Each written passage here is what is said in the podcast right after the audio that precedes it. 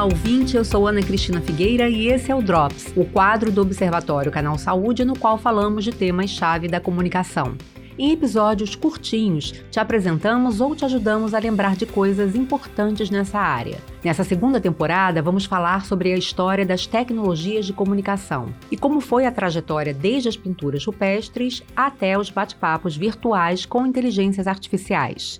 Hoje o assunto é comunicação visual, um sistema simbólico utilizado para transmitir e receber informações.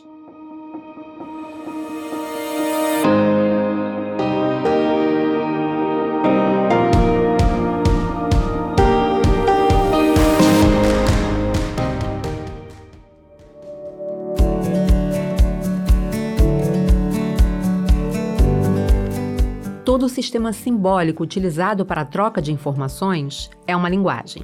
A comunicação visual, muito antes de receber esse nome, já estava entre as linguagens estabelecidas nas relações humanas. Uma linguagem não verbal que utiliza signos ou elementos visuais para comunicar.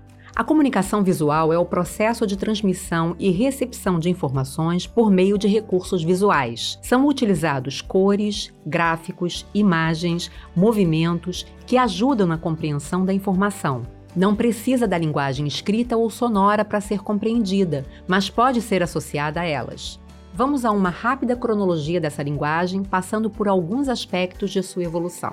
Antes do surgimento da oralidade e da escrita propriamente dita, a humanidade usou uma variedade de símbolos gráficos e mnemônicos, esquemas que ajudavam na memorização para estabelecer a comunicação, registrar e acumular informações. Tal aspecto reforça a existência da comunicação e da linguagem desde as primeiras manifestações de vida do homem em grupo.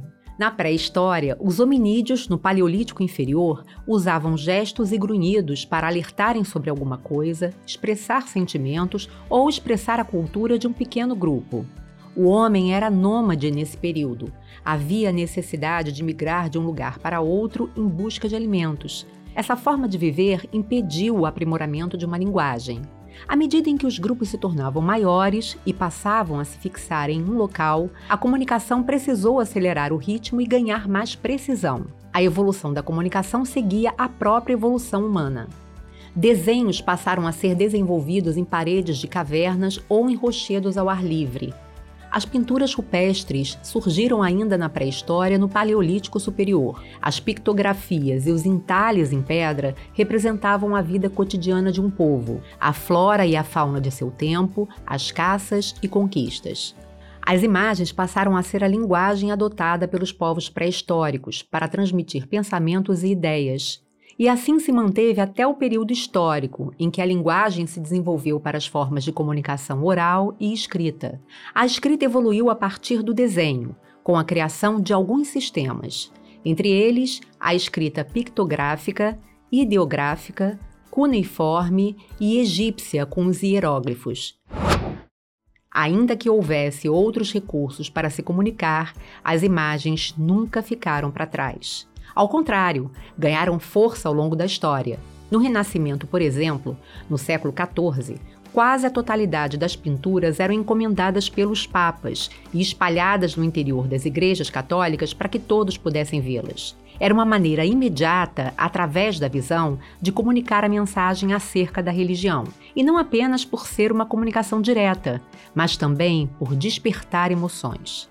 Ainda na Idade Média, a xilografia possibilitou a reprodução de diversas imagens idênticas. A técnica de impressão, em que o desenho é entalhado em madeira como uma matriz e reproduzido sobre o papel ou outro material, se destacou como um importante instrumento na impressão de livros. As xilogravuras eram um meio popular de ilustração. Artistas da época utilizavam a técnica para reproduzir cenas de paisagem, da Bíblia e de obras famosas. Isso contribuiu, inclusive, para tornar as peças de arte mais acessíveis.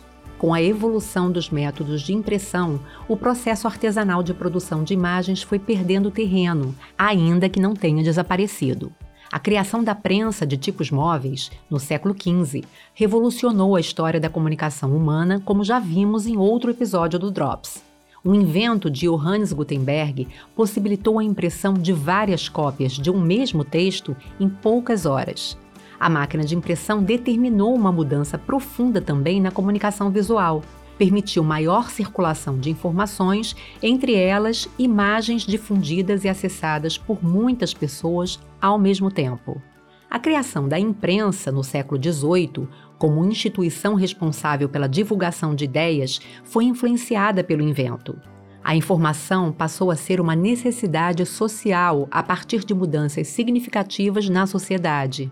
As imagens, assim como os textos, cumpriam essa função como forma de expressão humana. Apesar deste episódio não ser sobre impressão, não tem como falar em comunicação visual sem mencionar as técnicas de impressão, por duas razões.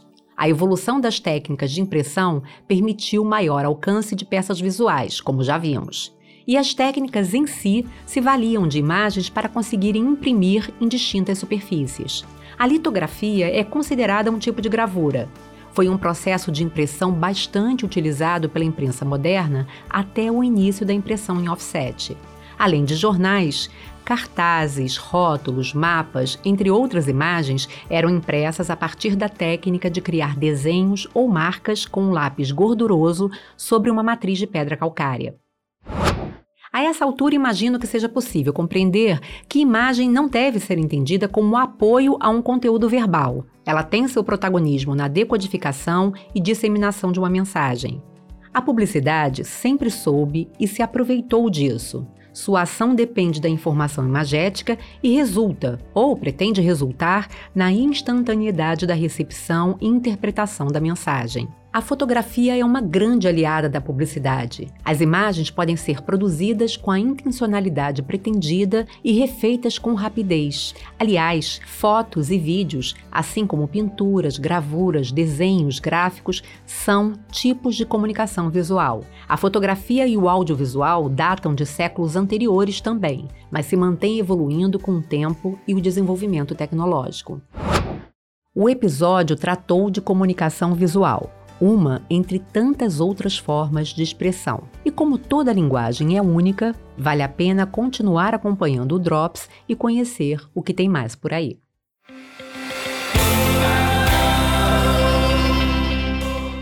Se quiser falar com a gente, você pode mandar e-mail para observa@fiocruz.br, mensagem pelo WhatsApp 21 99 701 8122 ou pelas nossas redes sociais. Além do Observatório, o Canal Saúde produz outros podcasts, como Histórias da Saúde e o Docs, que você pode ouvir nos principais agregadores ou no nosso site. Os endereços estão na descrição deste episódio.